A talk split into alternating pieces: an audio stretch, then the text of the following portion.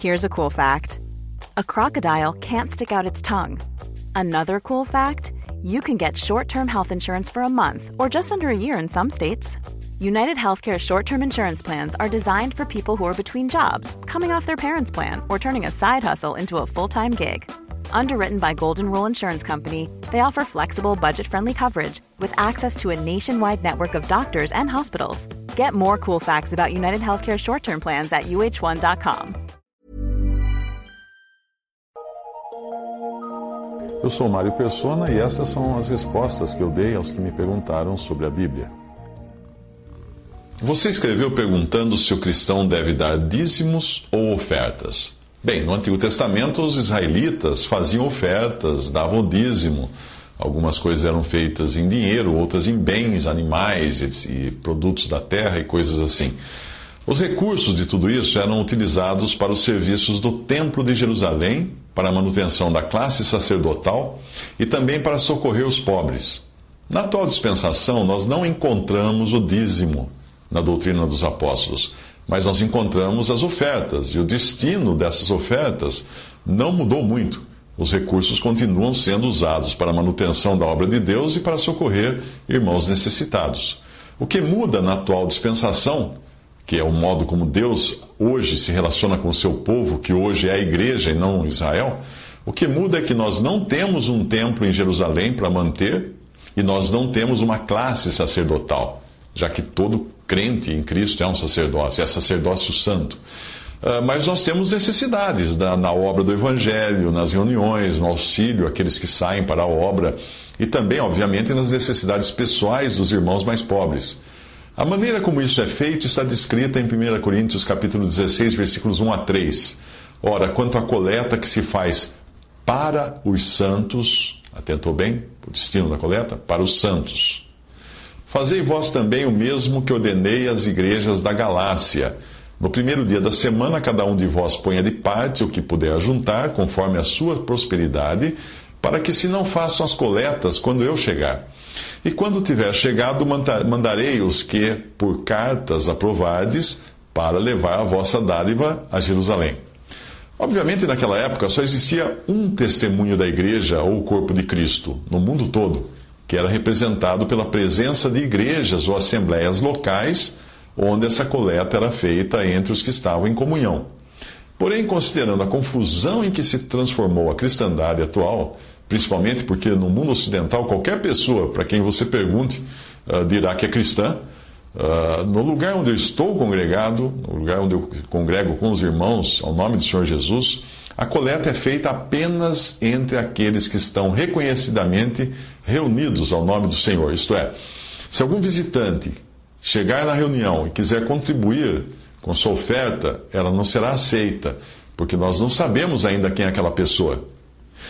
Existe um princípio bíblico para não aceitar aquilo que tenha uma origem questionável, que foi o caso de Abraão quando o rei de Sodoma ofereceu a ele os bens resultantes da batalha, e Abraão negou-se a receber qualquer coisa vinda do rei de Sodoma. Gênesis 14, 21 diz: Então o rei de Sodoma disse a Abraão: Dá-me a mim as pessoas e os bens, toma, e os bens toma-os para ti. Abraão, porém, respondeu ao rei de Sodoma: Levanto minha mão ao Senhor, o Deus Altíssimo, o Criador dos céus e da terra, jurando que não tomarei coisa alguma de tudo que é teu nem um fio, nem uma correia de sapato, para que não digas, eu enriqueci Abraão. O contrário disso foi quando Saul venceu Agag, inimigo de Israel, e ao invés de matá-lo, como Deus tinha ordenado pelo profeta Samuel, preservou a sua vida e tomou para si todos os rebanhos e todos os bens dele. Foi aí que começou a ruína de Saul. Isso você encontra em 1 Samuel 15, 19, 15, versículo 9. Mas Saul e o povo pouparam a Agag, como também o melhor das ovelhas, dos bois e dos, dos animais engordados, e aos cordeiros e a tudo que era bom, e não os quiseram destruir totalmente, porém a tudo que era vil e desprezível destruíram totalmente. No entanto, um belo exemplo de obediência nós encontramos no povo judeu no livro de Esther. Quando o rei Assuero deu liberdade ao povo judeu de revidar contra seus atacantes e também tomar todos os seus bens, inclusive os de Ramã, o Agagita, que era descendente desse mesmo Agag que, que Saul não queria destruir. Uh, em Esther 8,11 nós lemos: Nessas cartas o rei concedia aos judeus que havia em cada cidade que se reunissem e se dispusessem para defenderem as suas vidas e para destruírem, matarem e exterminarem todas as forças do povo e da província que os quisesse assaltar, juntamente com seus pequeninos e as suas mulheres, e que saqueassem os seus bens.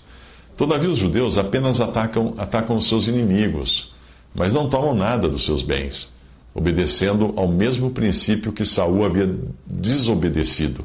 Uh, em, em Esther 7, 9 a 15 a 16 diz: Porém, ao despojo não estenderam a mão. A coleta entre os cristãos não deve ser a única maneira de alguém contribuir com seus bens para a obra de Deus e para a necessidade dos santos. Existe também o exercício individual por exemplo, ao colaborar com algum trabalho evangelístico que nós considerarmos idôneos, uh, ou ao colaborar com as necessidades de um irmão ou de uma irmã que tenha deixado o seu trabalho regular para dedicar-se exclusivamente à obra do Senhor, ou então para colaborar com algum irmão ou irmã que esteja passando por necessidades. Isso não precisa ser feito necessariamente pela Assembleia, embora a Assembleia faça isso com o que é coletado no primeiro dia da semana. Isso pode ser feito também como iniciativa individual de cada um. Portanto, a coleta feita no primeiro dia da semana não é a única forma de expressarmos a nossa preocupação com as necessidades do povo de Deus. Vamos colocar as coisas de forma prática. Quando vocês estiverem em comunhão à mesa do Senhor, ah, vocês poderão ofertar durante a coleta nos lugares onde vocês participarem da ceia do Senhor. Mas enquanto vocês não participam da ceia do Senhor, eu creio que o Senhor dará a vocês discernimento de como devem agir nas muitas outras maneiras que vocês podem ofertar. Eu espero que entendam que esse cuidado todo é para ficar bem longe do que a cristandade faz hoje. A cristandade hoje não só aceita contribuições de quem quer que seja, balançou dinheiro, o pastor corre lá, mas principalmente eles pedem por contribuições de qualquer um inclusive de incrédulos, de ateus, de pagãos, seja quem for. Quando Abraão se encontrou com o rei de Sodoma, ele disse que não queria nem mesmo uma correia de sandália vinda dele. Porém, muitas das chamadas igrejas hoje seriam capazes de pedir não só a correia, mas e também a sandália, mas a Sodoma inteira.